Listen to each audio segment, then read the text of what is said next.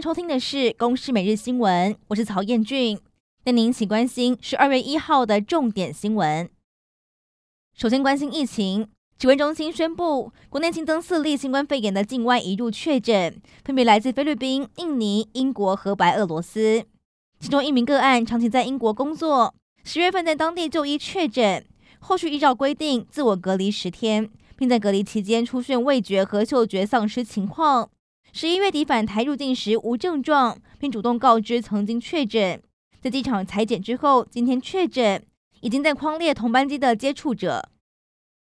秋冬防疫专案启动，只要进入到医疗照护、大众运输、生活消费和教育学习等八大场所，都需要佩戴口罩。如果劝导不听，最高可开罚一万五千元。新北市长侯友宜上午前往板桥高铁、台铁和捷运，还有公车站视察。高雄市卫生局也不敢轻忽，上午前往卖场，向民众和业者来宣传，呼吁要遵守相关规定。行政院长苏贞昌在今天前往立法院接受总质询。国民党一改先前的悲歌，改用文攻策略，蓝营立委轮番上阵，对莱猪议题质询苏奎，气氛火爆。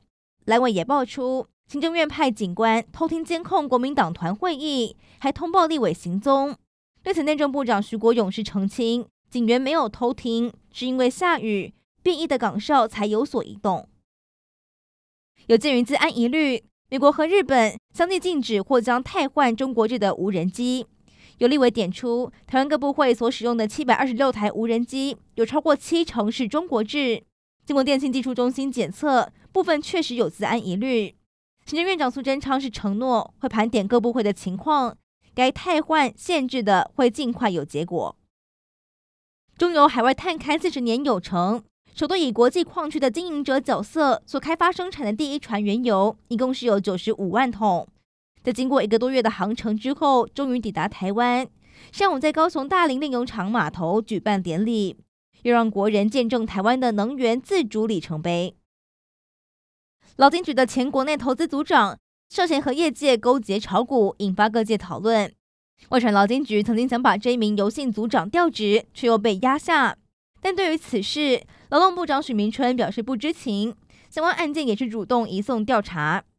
至于最新公布的劳动基金绩效，累计今年前十月收益数负四百一十八点八亿元，十月份单月大赔了四百四十一点二亿元。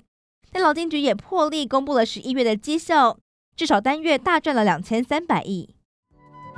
以上内容由公视新闻制作，感谢您的收听。